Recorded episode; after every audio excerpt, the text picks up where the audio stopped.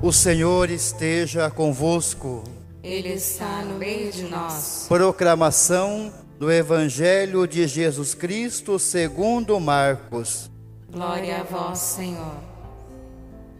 Início do Evangelho de Jesus Cristo, Filho de Deus. Está escrito no livro do profeta Isaías: Eis que envio o meu mensageiro à tua frente para preparar o teu caminho. Esta é a voz daquele que grita no deserto: Preparai o caminho do Senhor, endireitai suas estradas.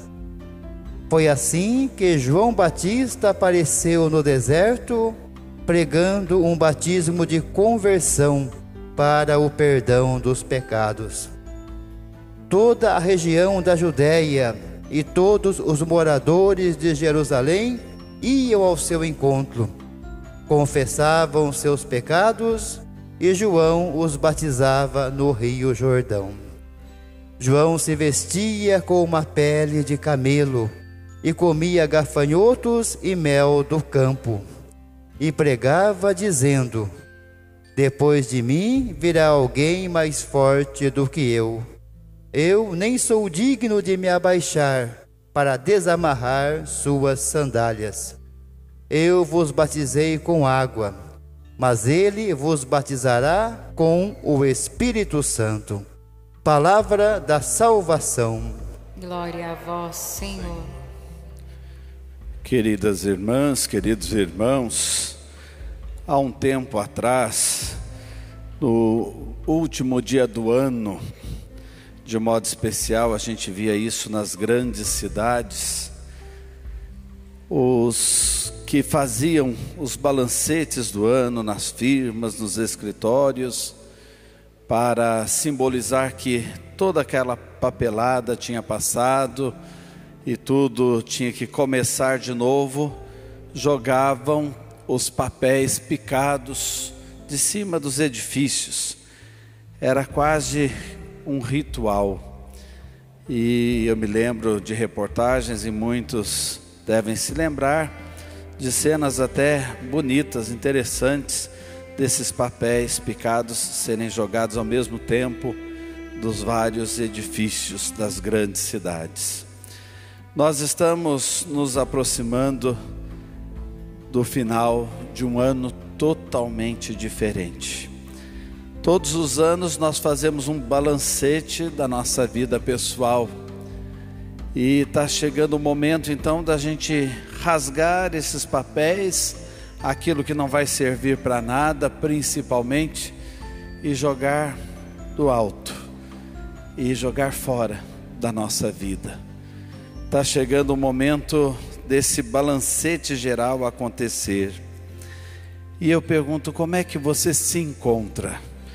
Como é que você chegou até aqui?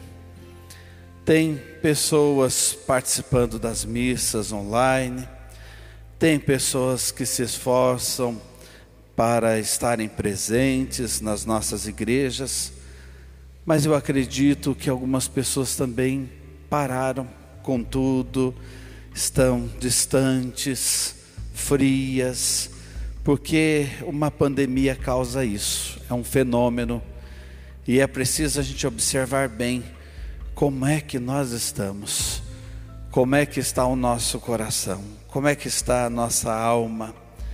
Nós estamos como humanidade unidos numa prece ao Senhor. E como nós ouvimos na segunda carta de Pedro, na segunda leitura da missa de hoje, Deus nos prova na paciência. Estamos esperando dias melhores. Não é o fim, não vai ser o fim. Nós estamos vivendo um momento da história que será inesquecível para a humanidade, um momento que a gente não poderia imaginar em pleno século 21, mas enfim, mostra a nossa impotência, mostra o quanto nós somos fracos, por mais que estejamos no mundo da ciência que descobriu a mais pequenina célula, o mais pequeno, menor melhor dizendo, ser vivo, até ter pisado na lua, ter chegado em outros planetas, mas nós estamos aqui ameaçados por um vírus. Nós nos sentimos impotentes e mais do que nunca precisamos experimentar a onipotência de Deus, o Deus que é todo poderoso, mas também é todo misericordioso. Nós ouvimos a leitura do profeta Isaías. Isaías é um mensageiro de Deus para o povo que estava no exílio e se torna um mensageiro de Deus para o povo de Deus de todos os tempos. E a leitura de hoje começa de uma forma inspiradora: consolai, consolai o meu povo. É o que Deus pede a Isaías.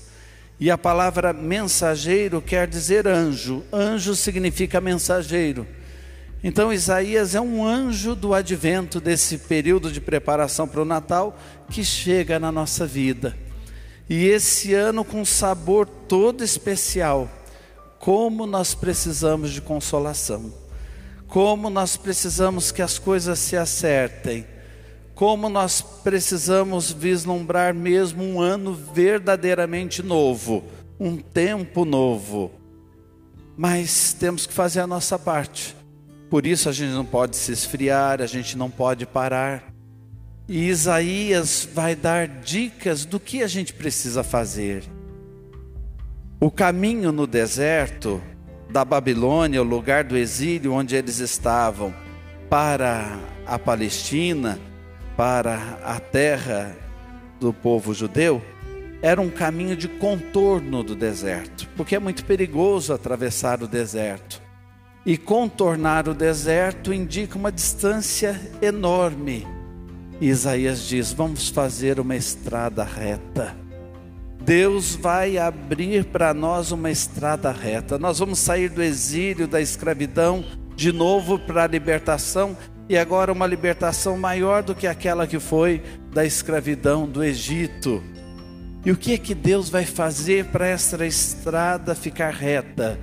Ele vai rebaixar montanhas, ele vai aterrar vales, ele vai endireitar o que estiver torto, ele vai limar as asperezas.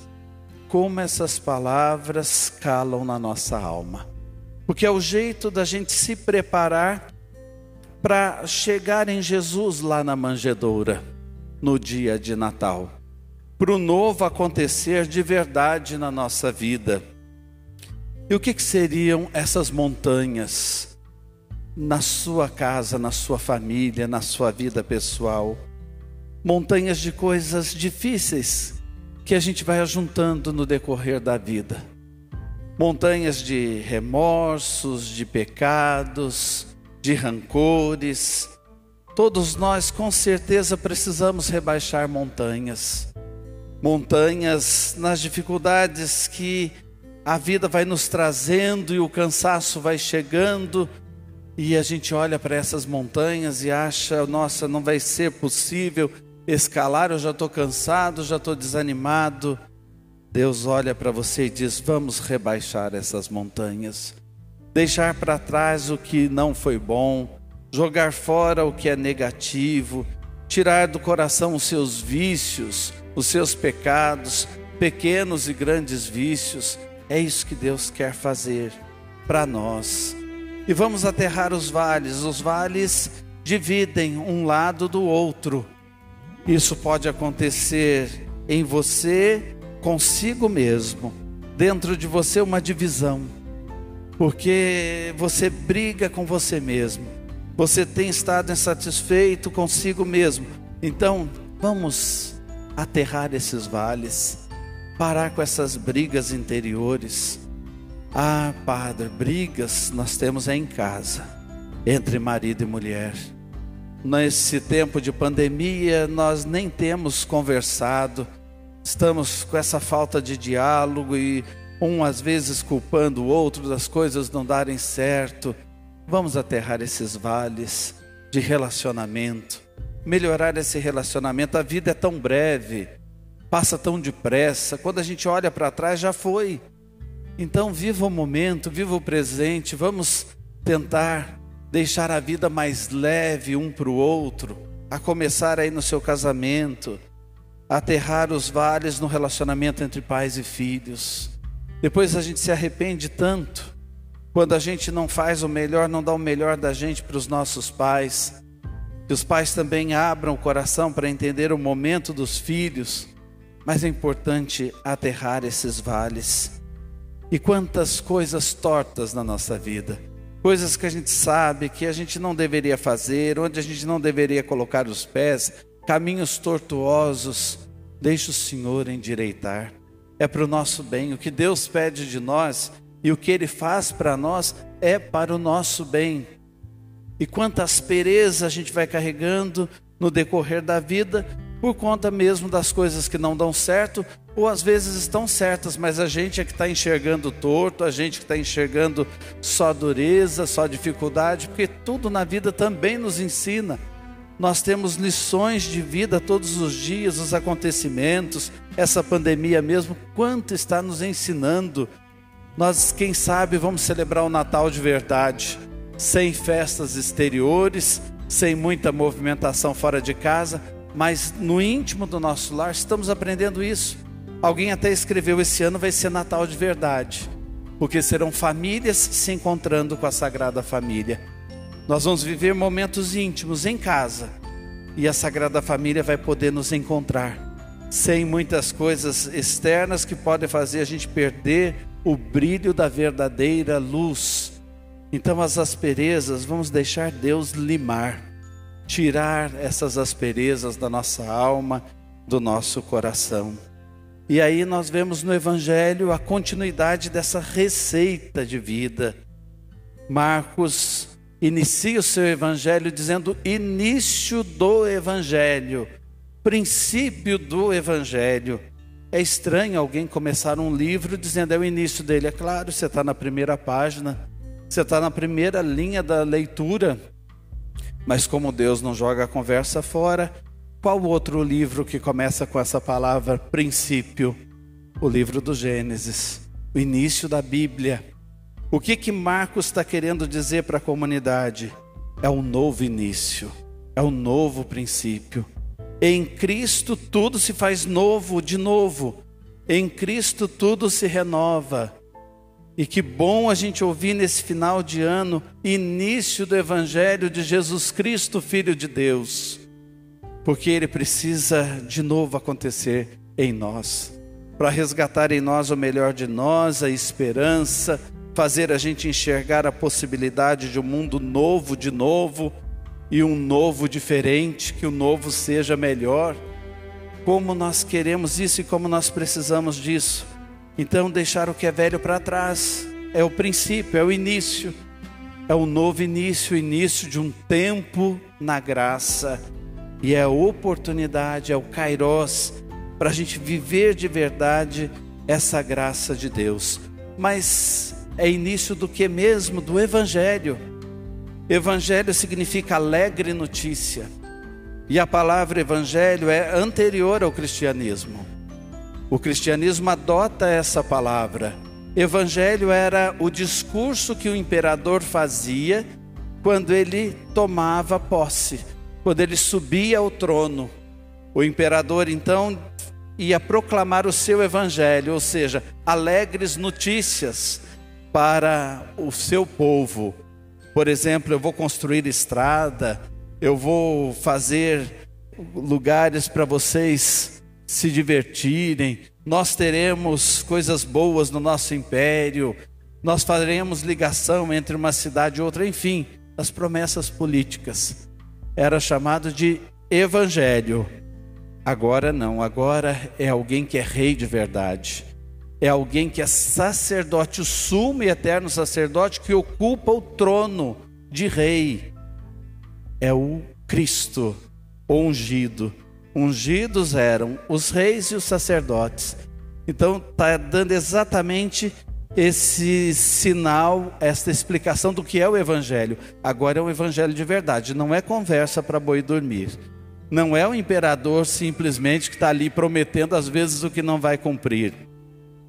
É alguém que sabe do que a gente precisa, penetra o íntimo da nossa alma e transforma a nossa vida. É Evangelho de Jesus Cristo, Cristo, ungido de Deus e o Filho de Deus.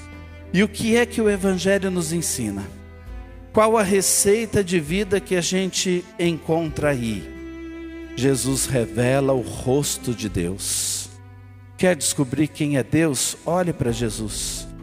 Pense nas parábolas que ele contou, em tudo que ele falou, no modo como ele agia, as pessoas que ele acolhia. Jesus estava entre os pecadores. Todo mundo conta para Jesus. Não tem ninguém insignificante para Jesus. Deus é assim. Jesus demonstrava amor para com todos, Deus é assim, é o verdadeiro rosto de Deus. Muitas vezes nós nos encontramos com pessoas que são cristãs, mas não entenderam o Deus de Jesus Cristo. Ainda têm a ideia de um Deus pagão, um Deus que julga, um Deus que castiga, um Deus que quer acertar contas conosco. Deus é amor, Deus é amor. E Jesus revela o verdadeiro rosto de Deus e o verdadeiro rosto do ser humano. O que é ser gente de verdade? O que é ser homem, ser mulher de verdade? Ser pessoa que ama. Porque Deus é amor. Fomos criados à imagem e semelhança desse Deus que é amor. E o filho tem que se identificar com o pai. E o pai tem que perceber que o filho cumpre no seu comportamento, nas suas ações, aquilo que o Pai ensinou. E o que, que o Pai ensina em Jesus? Amar, sempre amar. Em todas as circunstâncias, a receita criativa para a vida dar certo é amar. O ser humano é aquele que ama. Ser gente de verdade é amar de verdade. Então, olhando para Jesus, nós temos a receita para acertar a nossa vida com um Deus que cuida de nós, como um pastor cuida do rebanho. Nós ouvimos de novo o profeta Isaías falando isso. Um Deus que cuida de cada ovelha e não se esquece de nenhuma. E no Evangelho aprendemos então a ser pessoas, a ser humanidade, ser humano de verdade. E nós temos aí um outro anjo, mensageiro, que aparece na liturgia de hoje, que é João Batista. Que até nas suas vestes e tudo que é dito sobre ele é para que a gente consiga identificá-lo como um profeta. É o último dos profetas, aquele que indicou o Cordeiro de Deus, aquele que teve o privilégio, único que viu o que foi prometido, as promessas se cumprirem em Jesus. E o que esse homem pregava? A conversão, a conversão, mudança de mentalidade e mudança de comportamento. Preparai o caminho do Senhor. De novo, rebaixar montanhas, aplanar vales, limar asperezas, endireitar o que é torto, preparar caminho, um caminho reto, para que nós e nossas famílias cheguemos à família de Nazaré e cheguemos ao menino na manjedoura ou para que o menino encontre um caminho direto para o coração de nossas casas e para o nosso coração. Conversão, mudança de pensamento, de mentalidade, para o novo ser novo de verdade. Mudança de ações no sentido da gente assumir o amor com tudo que o amor exige de nós na missão que cada um cumpre. E João Batista diz assim: Mas aquele que eu estou indicando para vocês é muito maior que eu. Eu não sou digno nem de me abaixar diante dele, para desatar as sandálias dele, para entregar a humanidade esposa dele, a ele que é o verdadeiro esposo. Eu não sou digno nem disso, porque eu batizo vocês na água e ele batizará no Espírito Santo. Olha que interessante. O batismo de João era de purificação, como tomar um banho, como lavar as mãos, e as abluções, as purificações eram coisas muito comuns entre os judeus. Sempre se fazia isso antes dos alimentos e antes das orações. Mas o batismo de Jesus é interior, é no espírito, é na alma. Para a gente entender o que, que seria isso, a água fora e a água dentro. A água fora é apenas para lavar, para purificar. A água dentro vira vida em nós. Alguém já disse a você que você precisa beber muita água? Porque a água vai fazer diferença e vai trazer vida a você? Deixe uma planta sem água. Se você coloca água, ela vai beber a água, a água vira seiva nela e se espalha e dá vida, traz vida. Assim é o Espírito de Deus em nós e o batismo no Espírito. Então, nesse segundo domingo do Advento, vamos dar um mergulho em Deus e vamos deixar Deus mergulhar em nós pela ação do Seu Espírito, para que de fato já abracemos o novo.